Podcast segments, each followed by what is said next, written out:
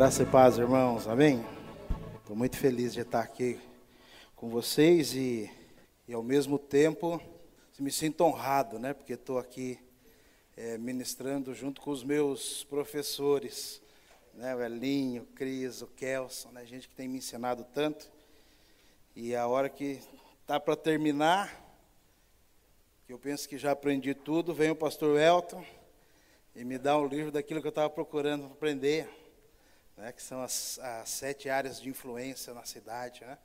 Eu estava aqui em Campinas, em maio, comecinho de maio, e, num, num, treinamento da, da Envisionar, da Willow Creek, e a gente falando sobre isso, sobre as sete áreas da influência, e como a gente pode usar um treinamento que nós realizamos lá, o Leadership Summit, para avançar nessas sete áreas e como envolver essas sete áreas. Né? No, na divulgação e no trabalho do Summit. Daí, o pastor Welton já me abençoa já nessa manhã. Né, vai ser uma grande benção né, poder aprender isso também. Estou muito feliz de estar aqui com os irmãos. Estou aprendendo muito estes dias. Amém, queridos? Você também? Deixa eu fazer uma pesquisa aqui. Quem estava aqui na quinta, levanta a mão aí. Ai, que benção. E ontem, quem estava ontem, levanta a mão aí. Maravilha, glória a Deus. Então, olha só, na quinta-feira, o pastor Cris falou sobre a verdade. Né? Ontem, o Elim falou sobre a verdade. Quem acertar o assunto de hoje, ganha um CD do Johnny. Ele vai dar um CD para você, quem acertar. Né? Abra sua Bíblia comigo. Segunda carta do apóstolo Paulo a Timóteo. Eu vinha já há alguns meses, né? Já sabia que ia estar aqui com vocês. Eu vinha pensando num outro texto, um texto de Esdras. E, mas quando fui chegando perto da nossa data aqui juntos, Deus começou a falar: não é esse, não é esse texto. Né? E só que eu cheguei aqui que eu entendi por que não era aquele texto. Né? Era o que Deus está querendo dizer aqui, né, irmãos, a respeito da verdade. Segundo Timóteo, segundo Timóteo, capítulo 2, a partir do versículo 1, diz assim: Tu, pois, filho meu, fortifica-te na graça que está em Cristo Jesus. E o que de, muito, de minha parte ouviste através de muitas testemunhas, isso mesmo transmite a homens fiéis e também idôneos, para instruir a outros. Participa dos meus sofrimentos como bom soldado de Cristo. Nenhum soldado em serviço se envolve em negócios desta vida, porque o seu objetivo é satisfazer aquele que o arregimentou. Igualmente, o atleta não é coroado se não lutar segundo as normas. O lavrador que trabalha deve ser o primeiro a participar dos frutos. Pondera o que acabo de dizer, porque o Senhor te dará compreensão em todas as coisas. Amém? Vamos orar mais uma vez? Pai, aqui estamos, meu Deus, diante da tua palavra. Tua palavra que tanto nos ensina, nos instrui, nos corrige, nos guia, nos orienta, nos move para ti, Senhor. Pai, nesta hora nós queremos pedir, Pai, o socorro do teu Santo Espírito. Pai, que o teu Espírito abra os nossos olhos, os nossos ouvidos espirituais, para vermos, ouvirmos, entendermos, meu Deus, estas verdades eternas. Pai, que elas possam nortear, meu Deus, nossas escolhas, nossa conduta, nosso exercício ministerial, meu Deus, e acima de tudo, o nosso relacionamento contigo. Pai, nós oramos assim, já agradecidos, Pai, em nome de Jesus, Senhor. Amém. Amém, queridos? Irmãos, para a gente entender bem esse texto, a gente precisa entender o contexto, né? O contexto. O que, que a gente está lendo aqui? O que, que é a segunda carta a Timóteo? Né? Paulo está escrevendo aqui sua última carta. A última carta. Ele está aqui às vésperas da sua morte. Ele está ciente disso Aqui é entre os anos 65 e 68, né, da era cristã. Um tempo muito difícil. O tempo do terrível imperador incendiário, como é que era o nome dele? Nero, né? Nero queria construir uma nova Roma. Aquela lá está muito derrubada para ele. E aí ele faz o projeto, onde vai ser o quê? As novas construções. Só que aquelas lá estavam, aquelas atuais estavam atrapalhando. E o que, que ele faz? Põe fogo em Roma. Dos 14 bairros de Roma, 10 se queimam completamente. Sobrou o bairro de quem? Intacto? Quem morava nos bairros que sobraram? Os cristãos e os judeus. E ali ele achou um álibi. Ele falou: opa, já sei quem que eu vou incriminar. Né? E aí começa uma perseguição terrível. Paulo está escrevendo em meio a essa perseguição. Agora ele está no cárcere. E cristãos estão sendo açoitados, mortos, martirizados.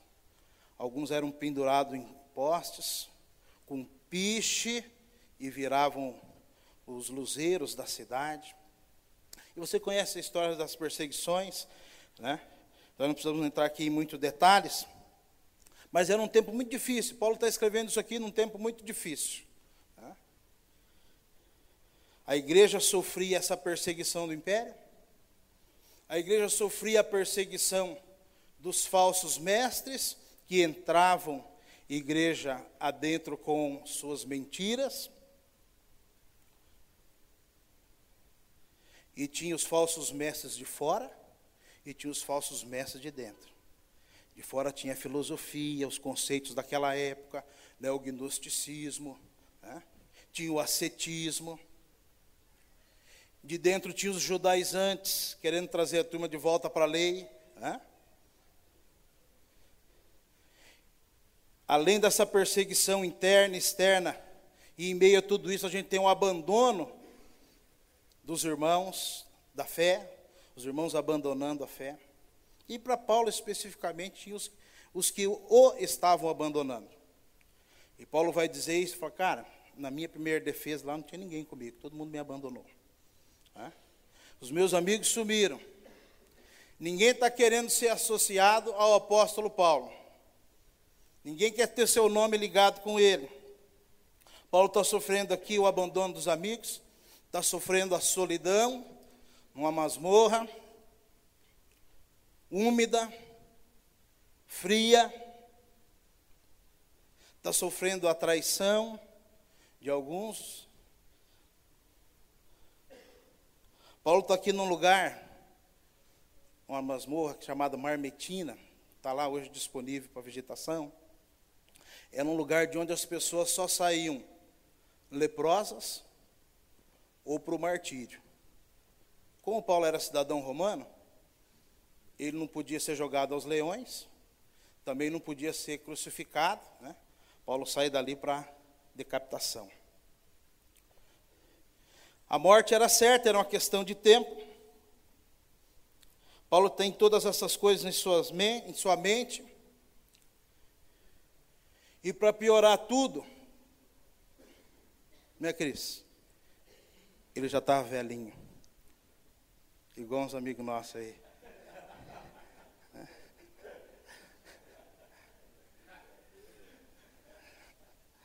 Barba branca, assim,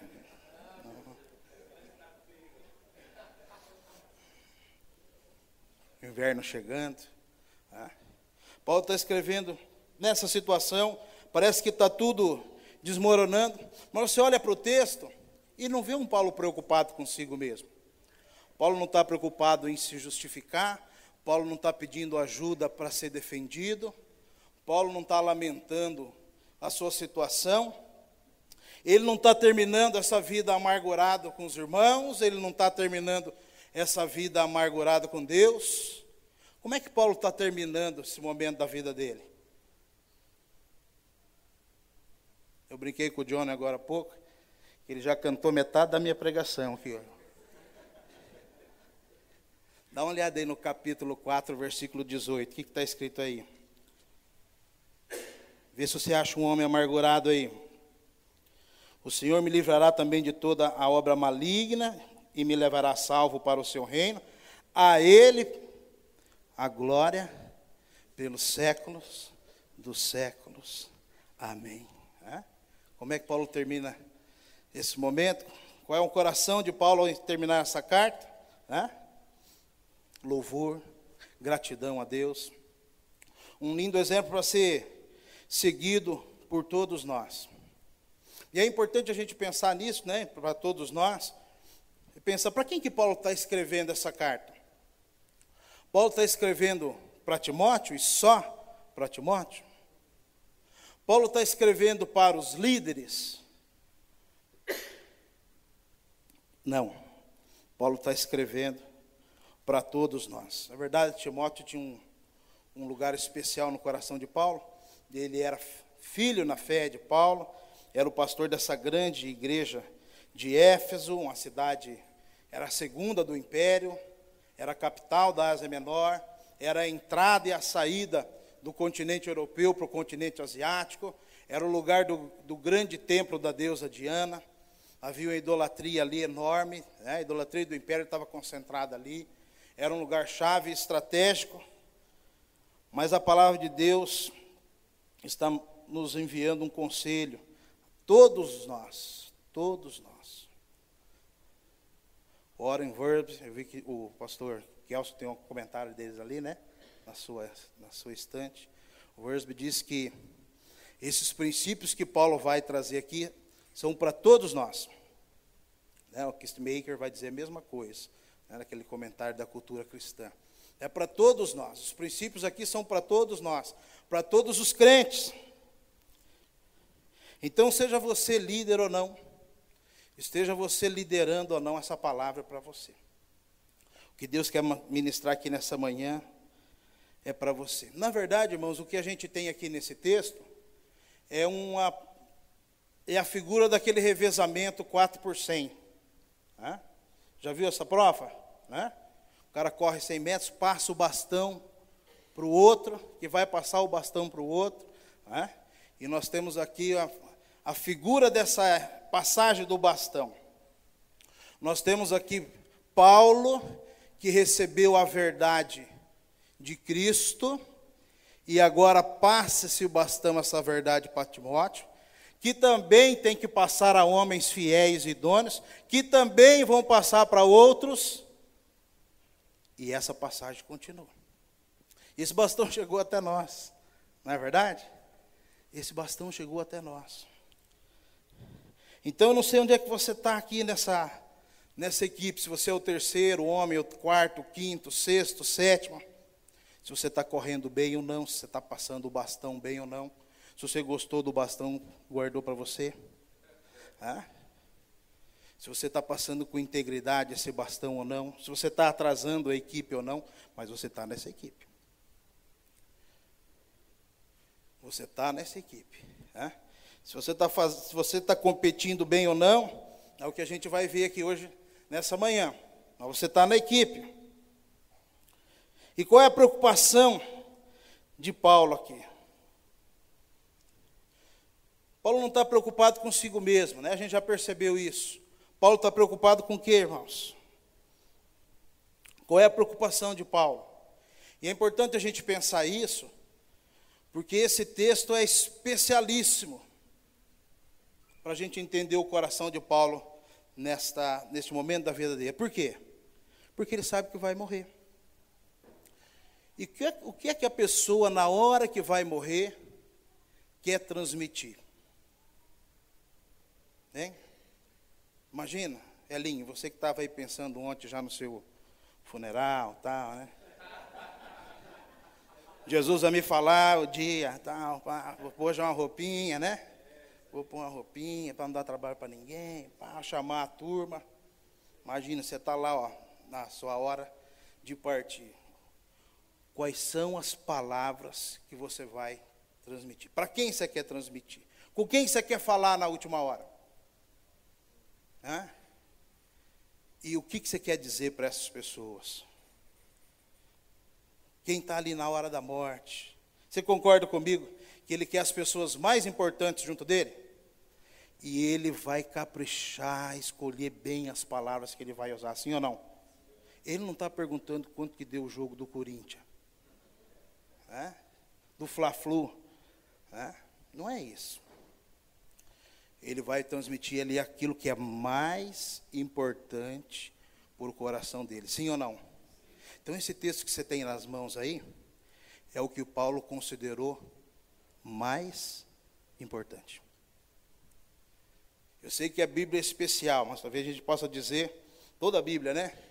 Mas talvez a gente possa dizer que a gente está diante então de um texto especialíssimo. É um momento especial na vida de Paulo, onde ele quer transmitir as verdades mais importantes. E ele vai dizer o que aqui?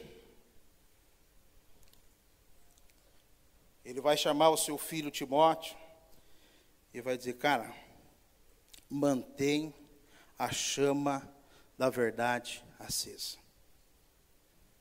Guarda a verdade. Como um bom dispenseiro, guarda a verdade. Guarda essa verdade incontaminada. No meio de tantas vozes, de tantas mentiras, de tantos falsos mestres, de tanto ataque à verdade, Timóteo guarda a verdade. Protege ela. Protege a verdade. Guarda ela e transmite para as gerações futuras. Faça isso com diligência. Né?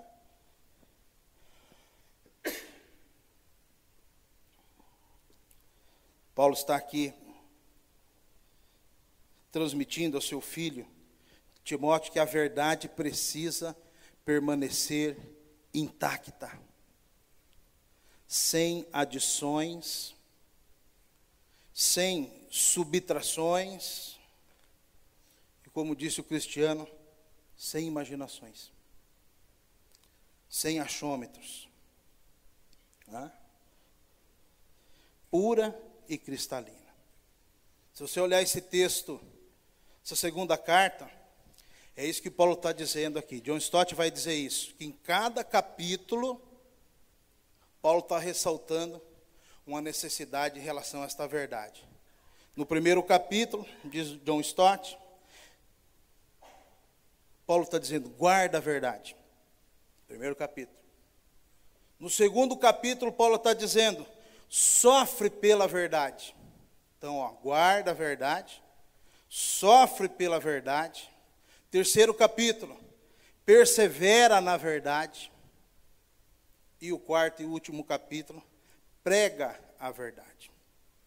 Então, guarda a verdade, sofre pela verdade, persevera na verdade, prega a verdade. Essa é a mensagem de 2 Timóteo.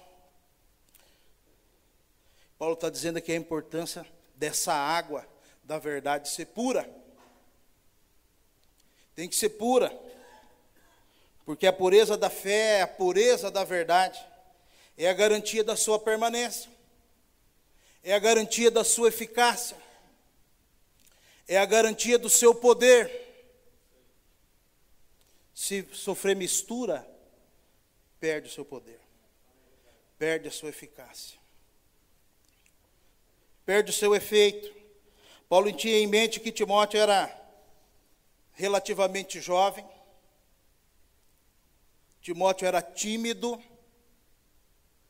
e era doente. Olha que líder jóia para você pôr no seu lugar. Hã? Timóteo representa aqui os improváveis. São aqueles que estão dentro da igreja e, e alguém fala assim: isso aí não vai dar nada. Mas é exatamente neles que Deus está mirando. É neles que Deus está investindo. Né? Quem sabe você está aqui nessa manhã e fala: puxa, estou aqui ouvindo essa palavra, liderança, tem nada a ver comigo. E Deus está falando, mas é para você, é por isso que você está aqui. É por isso que eu te trouxe aqui. Talvez aos olhos dos homens, você é o improvável. E Deus está dizendo, mas é com você. É com você, é você que eu quero. Guardando a palavra, sofrendo pela palavra, perseverando na palavra, pregando a palavra. Timóteo tinha todas as as qualificações naturais, humanas, para estar longe do ministério. Tem um estudioso chamado Patrick Bowen. Ele diz que Timóteo estava mais para ser comandado do que para comandar. E é verdade. E Paulo tinha que falar, Timóteo, não despreze a unção que está sobre a sua vida. Não despreze aquilo que você aprendeu, a sua mocidade. Vai em frente, Timóteo. É? Então, antes que Timóteo entrasse numa crise de identidade, Paulo ia se ausentar, né? Desse contato direto com Timóteo. Antes que Timóteo entrasse numa crise, Paulo vai deixar bem claro para Timóteo, nessa sua última carta, nesse que talvez fosse a última oportunidade de ministrar a Timóteo, embora ele estava esperando que Timóteo corresse lá para vê-lo, para eles se encontrarem uma última vez, mas vai que não dá tempo. Então, nesse último momento, o que Paulo está dizendo para Timóteo é: Timóteo, presta bem atenção, eu vou te dizer, vou te mostrar quais são as qualidades de um verdadeiro cristão. Quais são as qualidades do bom dispenseiro da verdade. O que é que você precisa viver? Quais são as qualidades que você precisa viver, desenvolver? E aí o versículo 2 já começa dizendo o quê? Perdão, versículo 1, né? Versículo 1 do capítulo 2 diz o quê? Antes disso, tu, pois, filho, filho, né? tu, pois, filho. Irmãos, primeira característica do bom dispenseiro da graça é que ele é filho. Ele é filho e continua filho. Ah, mas é o líder da, da maior igreja. Continua filho. Continua aprendiz. Tem que continuar humilde. Tem que continuar buscando a verdade. Ninguém pode passar o bastão para frente se não tiver recebido. E sabe, irmãos, essa é uma grande dificuldade hoje no dia, nos dias da igreja. Tem muita gente disposta a ser pai, mas não quer ser filho. Tem muita gente disposta a ensinar, mas não quer mais aprender. Não quer mais ler, não quer mais estudar. É o que a gente está falando agora no começo. Né? Ah, eu venho, dou a minha palestra, porque só quer ensinar, não quer aprender. Né? Não quer dar, só quer receber. E antes de Paulo dizer para Timóteo, Timóteo, você tem que ser como um bom soldado, você tem que ser como um lavrador, você tem que ser, é, Timóteo, como um atleta. Antes de Paulo dizer para Timóteo sobre o que ele precisa fazer, Timóteo está ouvindo o que? O que ele precisa ser. E a gente vive essa crise dentro da igreja como nunca. Lá fora tem uma outra crise. É a crise do ser e do ter. Do ser e do ter. O cristão tem uma, uma segunda crise para administrar. É a do ser e do fazer. É. a do ser e do fazer. Irmão, antes de você fazer, você é filho. E tem que continuar com o coração de filho. Nesse que a turma ensina lá no iHope, lá em Kansas, né? Tá ouvindo o Mike, estava aí na Lagoinha, né, esses dias. Ele estava falando, gente, você vai ser julgado pelo quanto que você ama a Deus, não pelo que você fez. A sua obra é amar, sua missão primeira é amar a Deus. Irmãos, amar a Deus. A igreja precisa ser simples. Ó, amar a Deus, amar o próximo, servir o mundo. Ponto. Amar a Deus, amar o próximo, servir o mundo. E a primeira é amar a Deus. Gente tem um texto clássico na Bíblia sobre isso, né? Que é o episódio ali de Marta e Maria. Marta está ali servindo a Jesus e E eu sei que a inclinação natural do nosso coração é condená-la, mas pensa você na situação, você vai receber Jesus na sua casa. Você ia ser Marta ou Maria? É? Você ia servir qualquer coisa para Jesus? Não, você ia servir o melhor, sim ou não? Essa não é a inclinação natural do nosso coração? Nós não temos uma Marta aí dentro do coração de cada um de nós, sim ou não? É? E aí ela vê aquilo tudo, ela fica incomodada, ela já deve ter dado umas olhadas assim para Mar, Maria, né? Quero sair aquele raio. Mas Maria não está nem aí. Aí ela fala, ah, vou ter que apelar para o mestre. Ô mestre, me ajuda aí, né? E o que, que Jesus vai dizer? Marta, Marta, você está ocupada com muitas coisas. Mas só uma é necessária. Né? Sabe o que a gente vê no meio da, no seio da igreja hoje, irmão?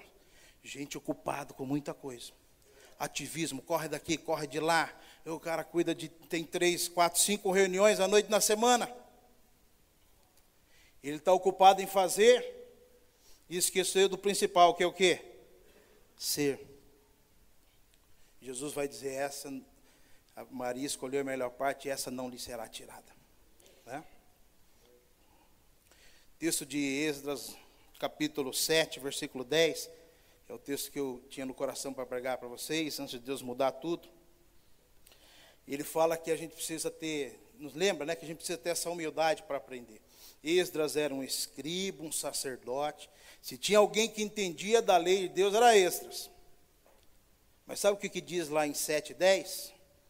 Diz assim: Pois Esdras tinha decidido dedicar-se a estudar a lei do Senhor, praticar e ensinar. Ó, estudar, praticar e ensinar. O filho é esse que está disposto a estudar, está disposto a aprender, está disposto a receber de Deus. Primeira, sua primeira missão, irmão, sua primeira missão, ser filho. Ser filho. E isso não é uma conquista. O que a gente cantou hoje, Johnny? Que o amor não se compra, nem se merece. O que, que é? É graça. Né? É graça. Não foi você que conquistou Deus, foi Deus que te conquistou. Nós o amamos porque ele nos amou primeiro. Primeiro. Né? É graça. Filiação é graça, ele vai dizer isso no versículo primeiro. Timóteo, fortifica-te na graça. Na graça. Irmãos, a força para o ministério tem que ser a graça de Deus. E quando não é a graça, quem que a gente coloca lá? Com quem que a gente se apoia? Né? O que o Paulo está dizendo aqui, Timóteo, a tua força para o ministério não está em mim. Porque se estivesse nele, eu já estava morrendo. O ministério de Timóteo, sim ou não? Se Timóteo apoiasse o seu ministério em Paulo, estava na véspera da morte do seu ministério. Não. Timóteo não é eu a força, não sou eu. Não é a igreja também, Timóteo. O que, que acontece quando o líder coloca a sua força na igreja? Qual é o resultado disso? Decepção. A única fonte de energia para o ministério é a graça de Deus. Ministério, irmão, sem a graça de Deus é fonte de amargura. É, me abandonaram. Dei a vida aqui, ó. Foi para outra igreja. Investir, investir nessa pessoa, não está mais aqui com a gente. É ou não é? Se a tua força não for a graça de Deus, você começa a se amargurar. Começa a se aborrecer. Então Paulo está dizendo aqui para Timóteo, Timóteo, é a graça. É a graça que nos salva, é a graça que nos fortalece, é a graça que nos capacita é a graça que nos mantém de pé, E Jesus vai nos lembrar isso, né? lá em João capítulo 15, aquele capítulo maravilhoso lá da videira, versículo 5, ele diz: Sem mim nada podeis fazer. É, nada podeis fazer. Tem muito ramo que está desligado da videira e está fazendo um esforço enorme. Hum, vou produzir aqui, está vermelho já. E a gente está falando aqui até de algumas pessoas, algumas, alguns líderes que a gente tem visto chegar ao extremo do que? Do suicídio. Está é? ali no lugar para o qual não foi chamado, está se apoiando em outras coisas que não a graça de Deus, não está produzindo, está cheio de frustração. Então, Paulo está dizendo, em primeiro lugar, lembra, você é meu filho. O texto vai continuar mostrando que esse bom dispenseiro da verdade, ele não pode apenas ser filho, ele tem que ser pai. Isso está escrito aí? Você precisa gerar a vida, você precisa passar esse bastão adiante. Você não pode ser estéreo. Se você é um bom dispenseiro dessa verdade, a primeira parte é reter essa verdade, mas a segunda é transmitir. Transmitir com integridade, ensinar outros. Você vê isso lá em Hebreus capítulo 5. O autor está bravo. Ele fala, gente, pelo tempo de casa que vocês têm, já era para vocês ser mestre. Já era para você estar ensinando. Já era para você estar liderando um grupo.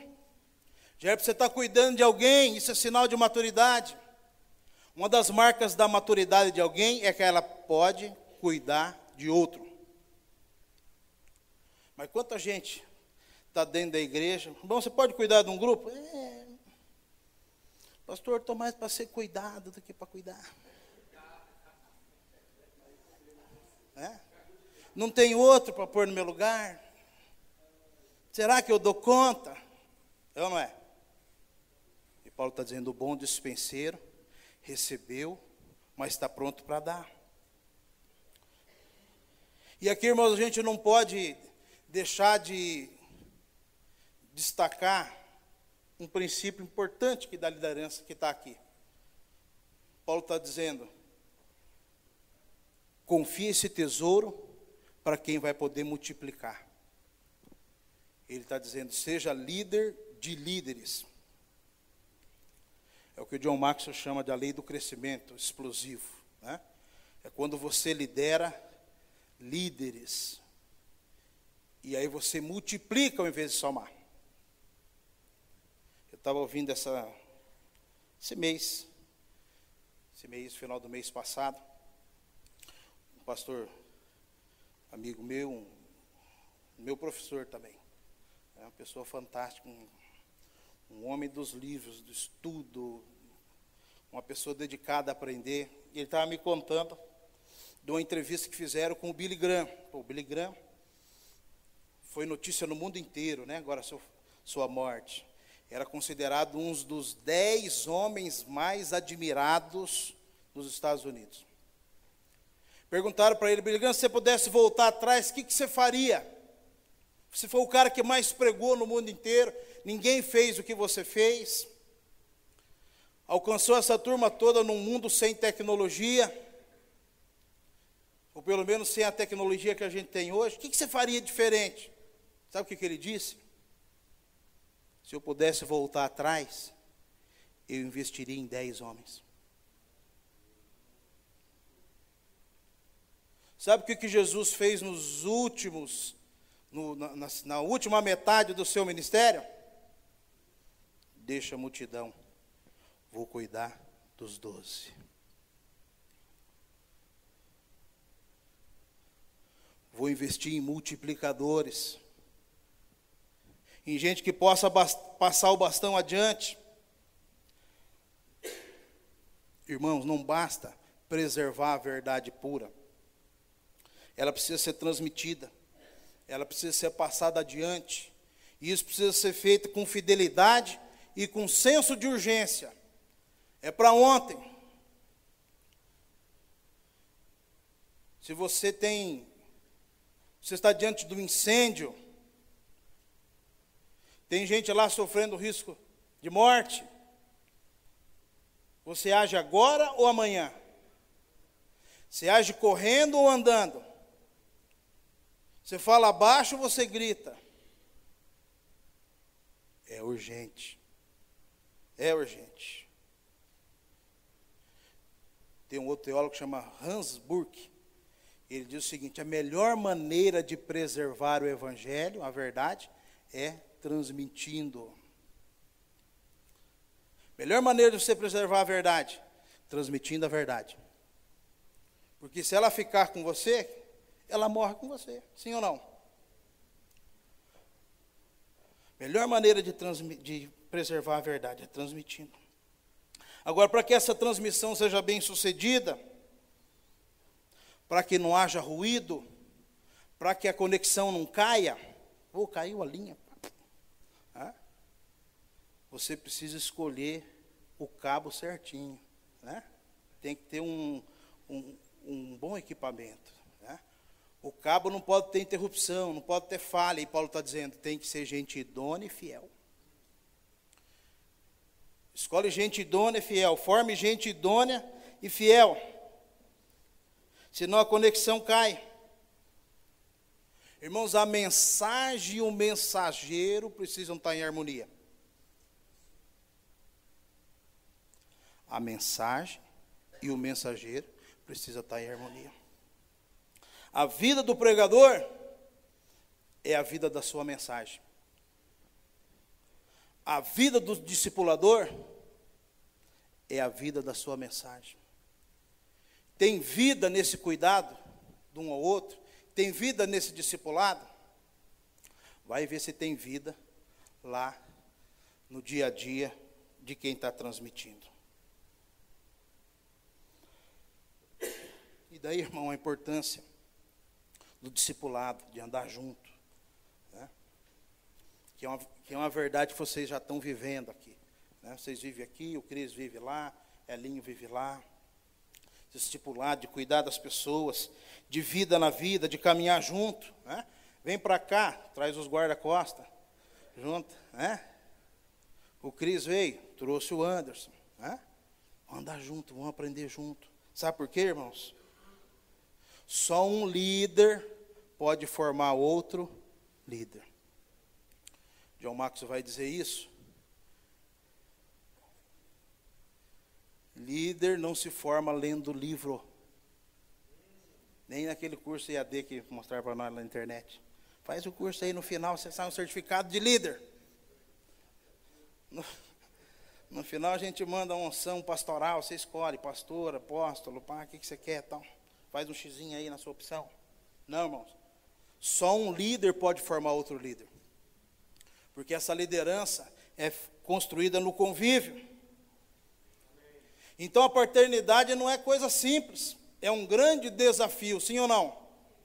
E aí Paulo vai dizer, ó, você tem que ser como um soldado. Está aí no seu, no seu texto? Hã? Olha aí, versículo 3 e 4. Não é de qualquer jeito, Timóteo. Versículo 3: Participa dos meus sofrimentos como bom soldado de Cristo Jesus. Nenhum soldado em serviço se envolve em negócios desta vida, porque o seu objetivo é satisfazer aquele que o arregimentou. Então agora, Paulo está dizendo: você entendeu que você precisa ser filho?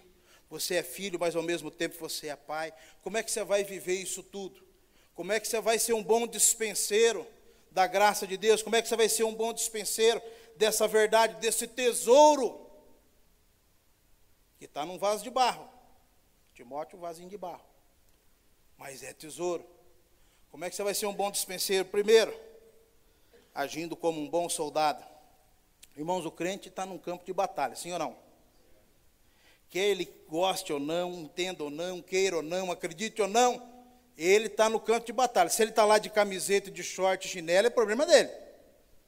E tem muita gente assim.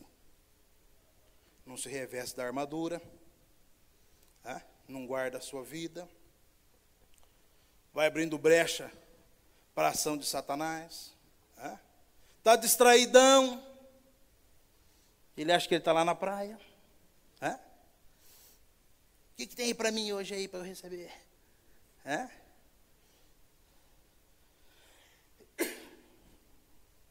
Paulo está dizendo, você tem que ser um soldado.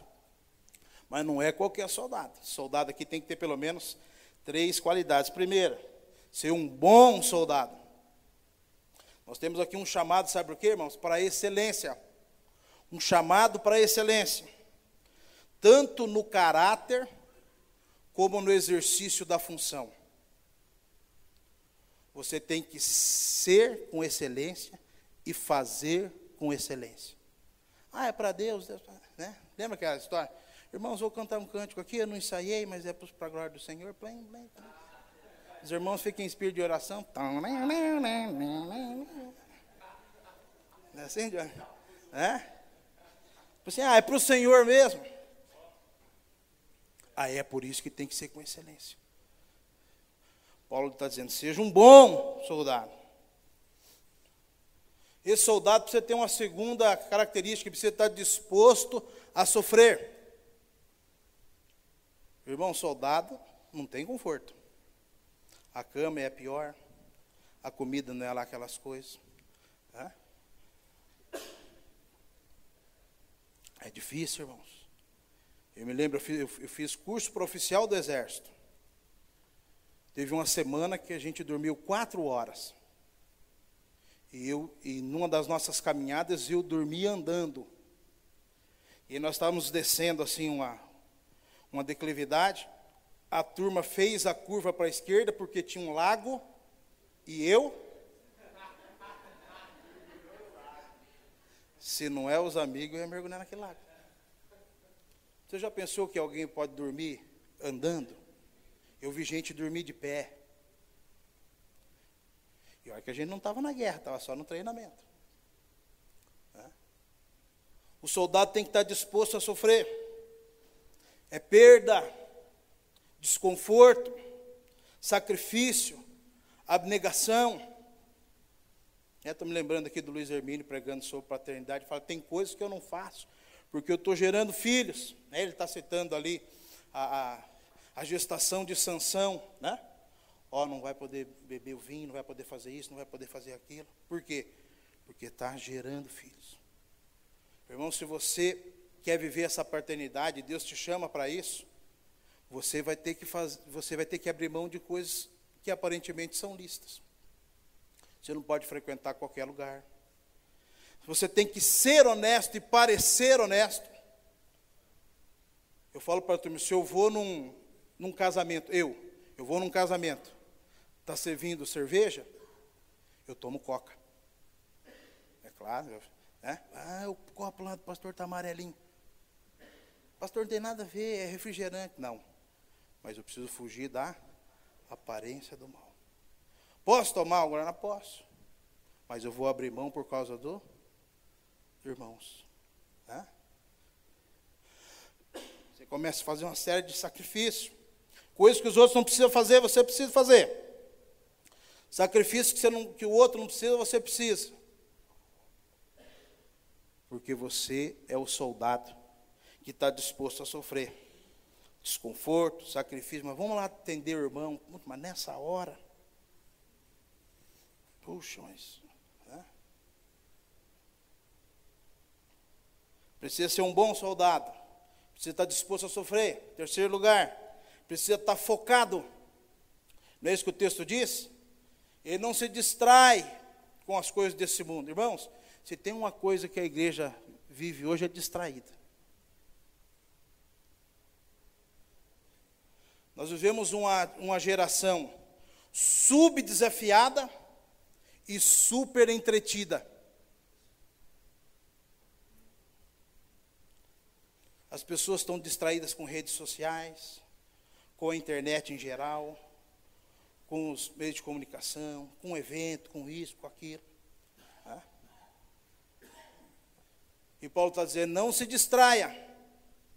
Tem um monte de oferta para distração. Não se distraia. Seja focado. Paulo está falando aqui do ideal da dedicação exclusiva, né? Ó, se você está no ministério, você tem que ser um soldado, e o soldado tem que estar tá focado. Era proibido para o soldado se envolver nas atividades civis. Era a regra. Né? Então Paulo está dizendo, você quer ser um bom dispenseiro da verdade, primeiro, seja como um soldado. Um soldado que busca excelência, um soldado que está disposto a sofrer, um soldado que está focado. Mas ele vai dizer ainda, e aqui ele vai usar uma das suas figuras preferidas, ele vai dizer, cara, você tem que ser igual um atleta. Esse está aí no versículo 5. O atleta, igualmente, o atleta não é coroado se não lutar segundo as normas. E quando a gente pensa em atleta, irmãos, a gente pode destacar aqui pelo menos três verdades. Primeiro, quando é que o atleta vence a competição? Antes dela, sim ou não? O atleta se prepara antes de entrar no estádio. O atleta se prepara e ele vence a batalha antes de entrar em campo. Não é lá na prova que ele ganha, é antes. O atleta é uma pessoa disciplinada, que se impõe limites. Ele tem limite na alimentação, ele não pode comer qualquer coisa. Fulano, vamos comer. Não posso. Vamos naquela reunião até umas duas horas da manhã acaba. Não posso, eu tenho treino cinco horas. Eu preciso estar descansado. Né? Eu preciso dormir pelo menos oito horas por dia, senão minha, a, a musculatura não se reconstrói. Dormiu menos, o atleta dormiu menos que oito horas, perdeu o treino do dia passado. Ele não pode comer qualquer coisa, ele não pode dormir a hora que quer, ele não pode escolher o que faz com a sua agenda, ele tem um compromisso com o treino. A vida social de um atleta é diferente da vida de uma pessoa comum.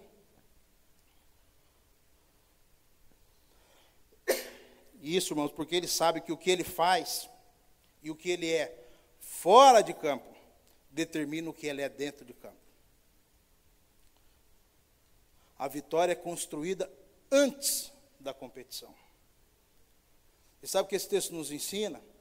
Essa figura nos ensina que o seu sucesso nessa paternidade, que é pública, começa lá no seu secreto. O que você é no seu secreto define a qualidade da sua vida pública.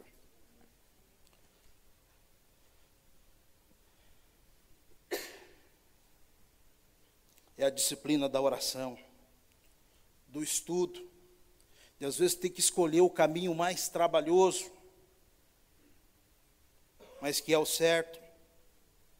É o caminho da autorresponsabilidade, de assumir quando erra, ao invés de ficar culpando os outros. Tem gente que não prospera, porque não consegue trazer a responsabilidade para si. E se ele não está errado, quem está errado o outro, para que, que ele vai mudar? e fica eternamente naquele nível. Né? Autoresponsabilidade. O atleta não afrouxa os padrões, as normas. Eu treino quatro horas por dia, mas hoje eu vou treinar duas, que eu estou meio cansado. Hoje tem jogo do Brasil, tal, eu vou. Né? Não. Então você tem que ser como um atleta. Primeiro, se preparando antes de entrar no estádio. Segundo, você entra na competição para vencer, meu irmão. Você tem que entrar com essa mentalidade: eu vou vencer. Eu vou vencer.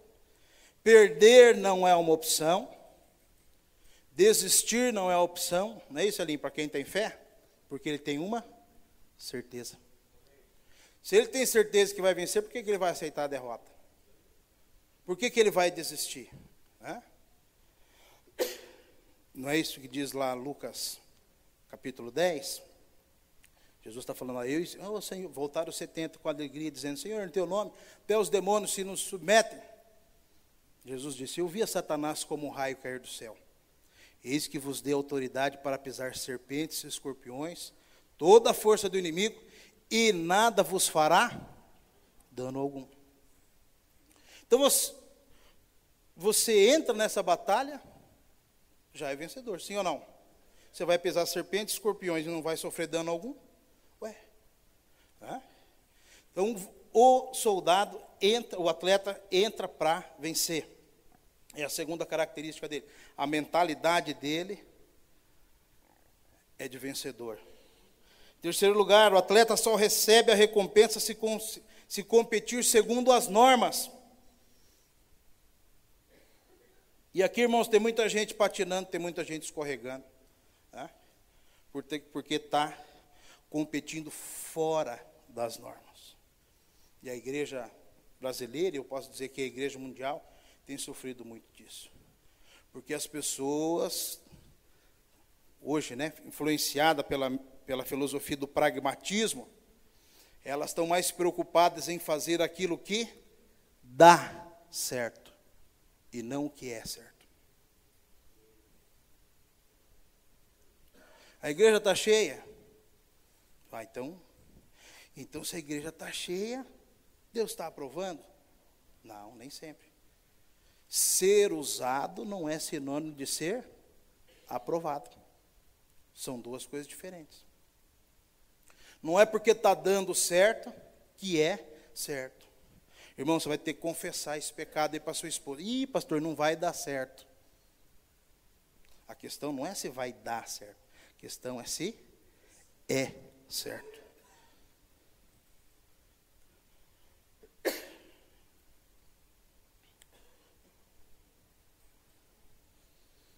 Quando Jesus está terminando ali o sermão do monte, né, Mateus capítulo 5, 6 e 7, o que, que ele está dizendo lá? Ó? Muito naqueles dias me dirão: Senhor, em teu nome não expulsamos demônios? Em teu nome não fizemos sinais, maravilhas? Em teu nome nós não profetizamos? E aí Jesus diz que vai dar uma resposta. Qual é a resposta que Jesus dá?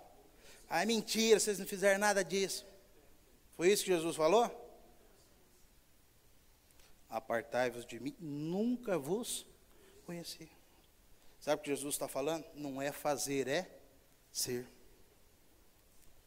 Não é fazer, é ser. Ser usado não é sinônimo de ser aprovado. Porque deu certo não é sinônimo de ser certo, irmão. A igreja está escorregando nisso. Sim ou não? Está olhando para os números, está olhando para as aparências, para aquilo que é externo. Está esquecendo de focar na essência. E por fim, depois de dizer a Timóteo que ele precisa ser como um soldado, que ele precisa ser como um, um atleta, Paulo deixa essa figura gloriosa do atleta, né, com arquibancada, glória, e vai para o anonimato do lavrador. Olha lá, capítulo, versículo 6, né? Capítulo 2, versículo 6. O lavrador que trabalha deve ser o primeiro a participar dos frutos. Neste verso, Paulo vai usar aqui essa figura do lavrador, que também não pode ser um lavrador de qualquer maneira. O lavrador ele tem algumas características, irmãos, que pode nos. Olha aqui, estou correndo, né? Muito obrigado. O lavrador tem algumas características com as quais a gente pode aprender.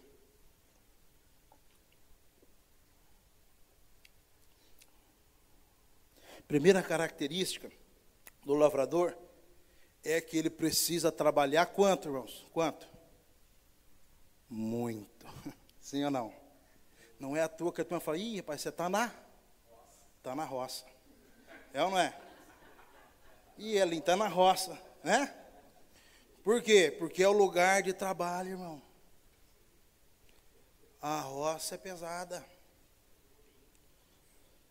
A roça é suor e lágrimas.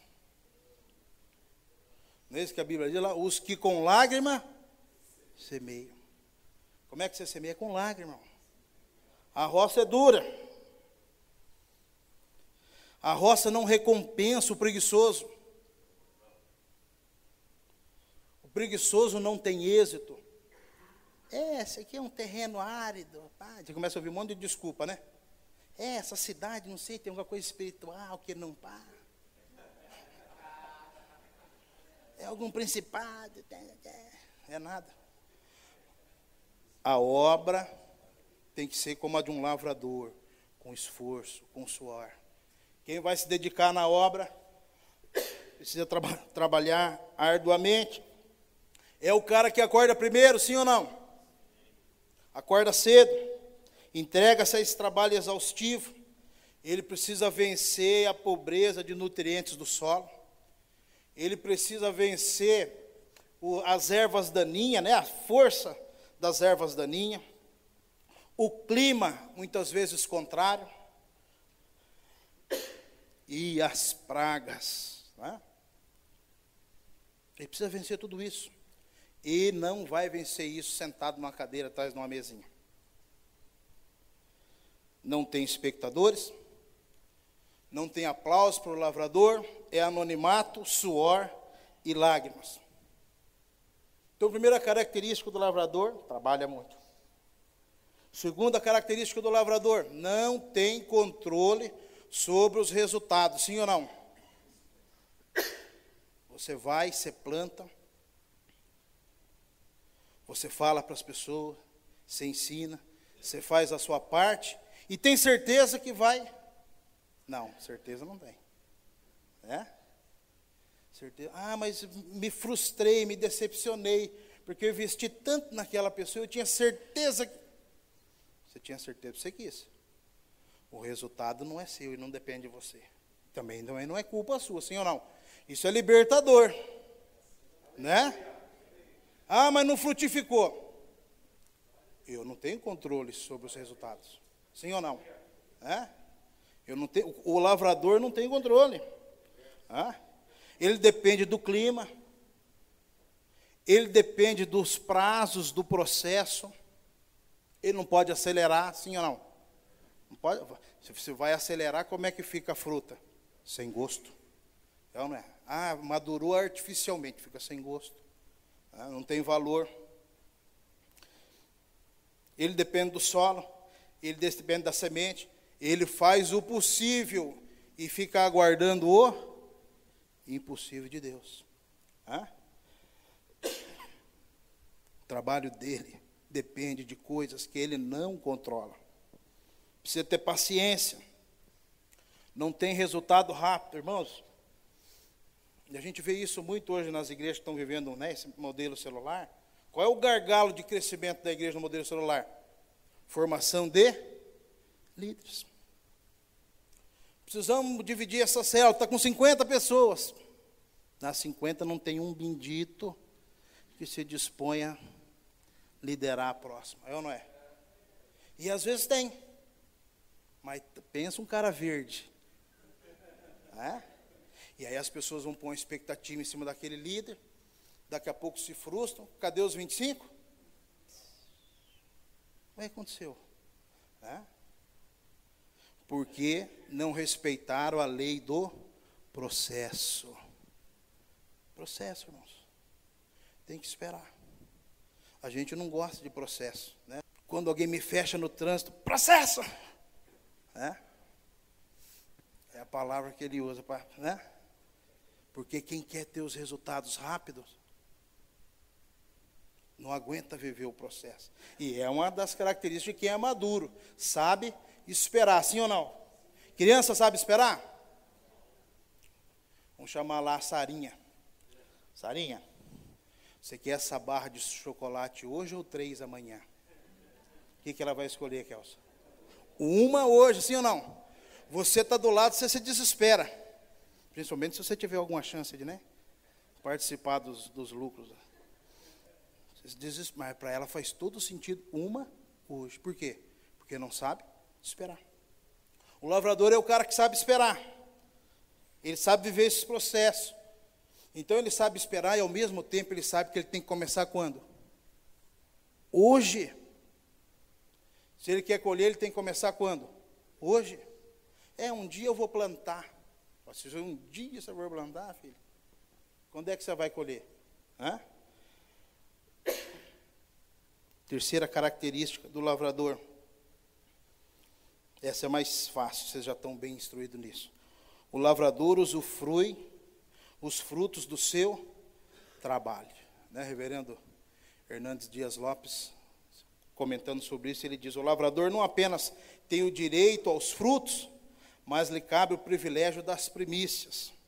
Ele não apenas semeia com lágrima, mas colhe com júbilo. Né? Colhe com júbilo. E encerrando, irmãos, o que Paulo está transmitindo aqui para Timóteo, versículo 7, ele vai falar: Timóteo, pensa nisso aí. Timóteo, você precisa ser filho, você precisa ser pai, você recebe o bastão, mas também precisa passar. Essa transição é importante. É onde as equipes perdem a prova, hein? Não é na corrida, é na, trans, na passagem do bastão. É ali que as equipes perdem ou vencem a prova. Você está na equipe. Você está recebendo o bastão de alguém e não pode guardar ele no bolso. Você não pode ser o último dessa, dessa corrente, sim ou não? É? Você recebeu? Deus está esperando que você passe adiante. Pensa nisso, Timóteo, você precisa ser como um soldado, você precisa ser como um atleta, você precisa ser como um lavrador. Ele está dizendo, agora, Timóteo, pensa nisso e ouve a Deus. Leia o versículo 7 comigo. O que está escrito aí? Pondera o que acabo de dizer porque o Senhor te dará compreensão em todas as coisas. Né? Depois de apresentar tudo isso, Paulo está falando aqui, ó, pensa nisso. Pensa nisso e pede a, orientação de Deus. Pergunta ao Senhor, converse com o Senhor. Né? É como se Paulo estivesse dizendo, essas são as verdades que eu recebi do Senhor, elas são minhas, mas elas também precisam ser tuas.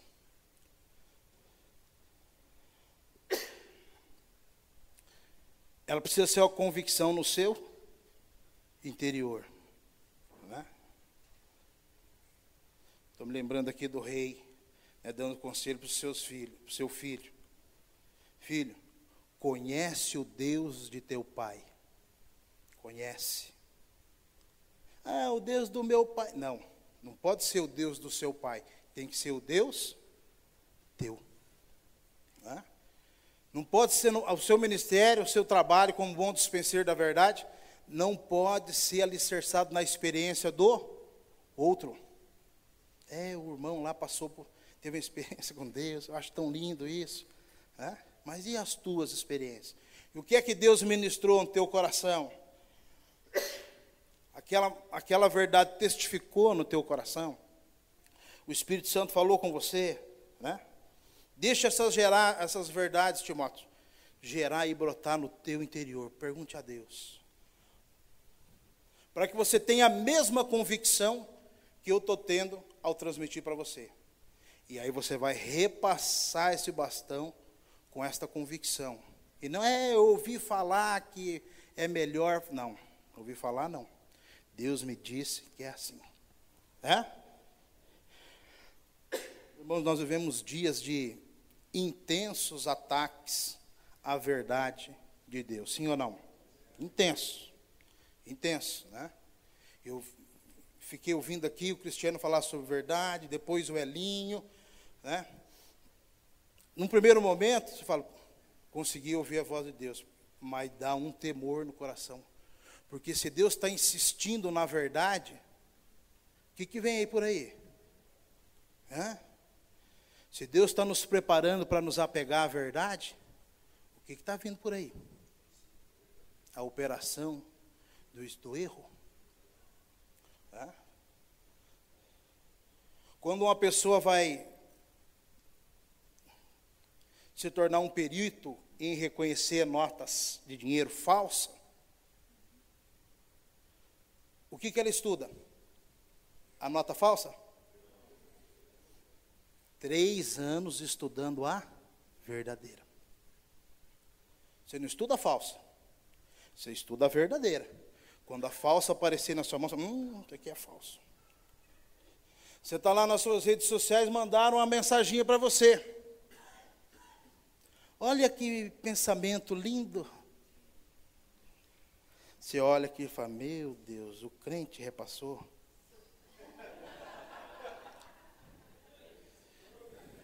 A vida é curta, aproveite. Não, só se for dela, minha vida é eterna.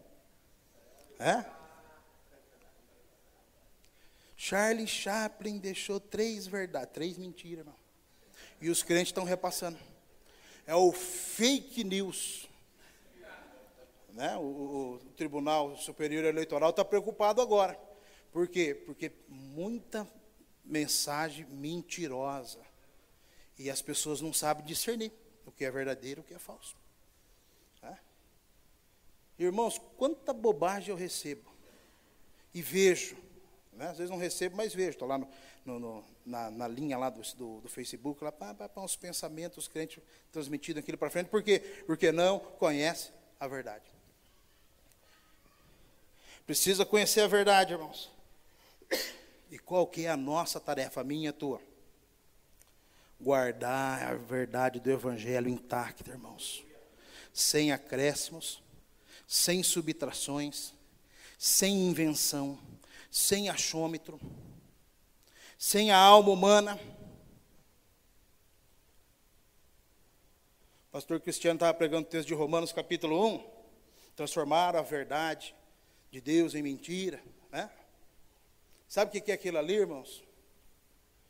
É o homem fazendo Deus a sua imagem e semelhança. Não é o homem a imagem e semelhança de Deus. O cara é permissivo, ele é indolente, ele faz vista grossa para aquilo que está errado, ele fala, é, Deus, Deus não liga para essas coisas. Não é que Deus não liga, ele não liga, ele acha que Deus é igual a ele. Deus entende. Ah, vê lá se Deus vai lançar um filho dele no inferno. E aí as pessoas começam a construir uma imagem de Deus, a sua imagem e semelhança. A imagem de uma alma caída, de alguém que não quer reconhecer o erro, de que não quer tratar o pecado com a seriedade que o pecado exige. Né? E a nossa tarefa, irmãos, é manter esse evangelho, essa verdade pura e simples. Pura e simples. Sem complicar, sem inventar, sem imaginar, guardar essa verdade e transmiti-la com excelência e com senso de urgência. Amém? Você está pronto para passar esse bastão adiante? Para recebê-lo e passar adiante? Vamos encerrar com o texto do capítulo 4. Vem comigo, capítulo 4, versículo 7, versículo 8. Ó, a minha oração, que eu desejo para mim e desejo para você, é que a gente possa se expressar assim como o apóstolo Paulo expressou aqui, ó, versículo 7 e 8, o que está escrito aí? Guardei a fé.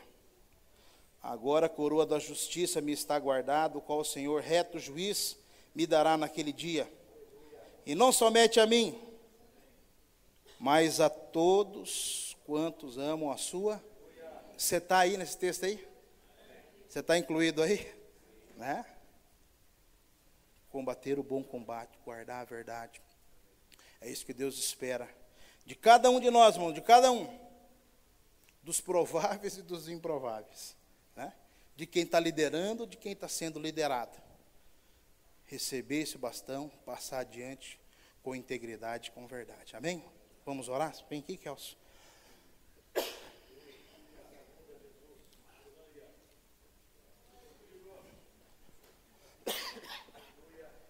Aleluia. Vamos ficar em pé, queridos. Glória a Deus. Aleluia. Senhor, muito obrigado, Jesus, por mais essa ministração. Obrigado por tudo que aconteceu, Pai, nesses dias. Pedimos que a tua graça continue sobre a vida de cada um aqui, Pai. E que possamos guardar e não reter apenas, reter, mas passar. Passar. Ó Deus, livra-nos de retardar o bastão. Livra-nos, ó Deus, de segurá-lo conosco vai entender que o Senhor nos deu algo precioso para poder transferir a outros, Senhor, a repartir a outros. Porque afinal de contas, o dono deste bastão é o Senhor. que a verdade sempre vai a verdade sempre vai prevalecer sobre a mentira. E ó Deus, e a mentira é derrotada pela verdade. E nada, Pai, contra, nada pode ser contra a verdade. Ela sempre vai se expressar, sempre vai existir. Ó Deus, como nação, temos passado um tempo onde a mentira quer tomar o lugar da verdade, onde o engano, onde um estilo de vida corrupto quer tomar a frente, mas o Senhor escolheu, nos escolheu como igreja do Senhor, sem ruga, sem mancha e sem mácula, como aqueles guardadores e, e aqueles que evidenciam essa verdade, não só ó Deus, no nosso interior, mas expressar essa verdade também no nosso exterior. Ó Deus, na maneira que olhamos, falamos, agimos, pensamos, como nós procedemos, Pai. Receba a nossa gratidão, ó Deus, por esses momentos aqui, em nome de Jesus.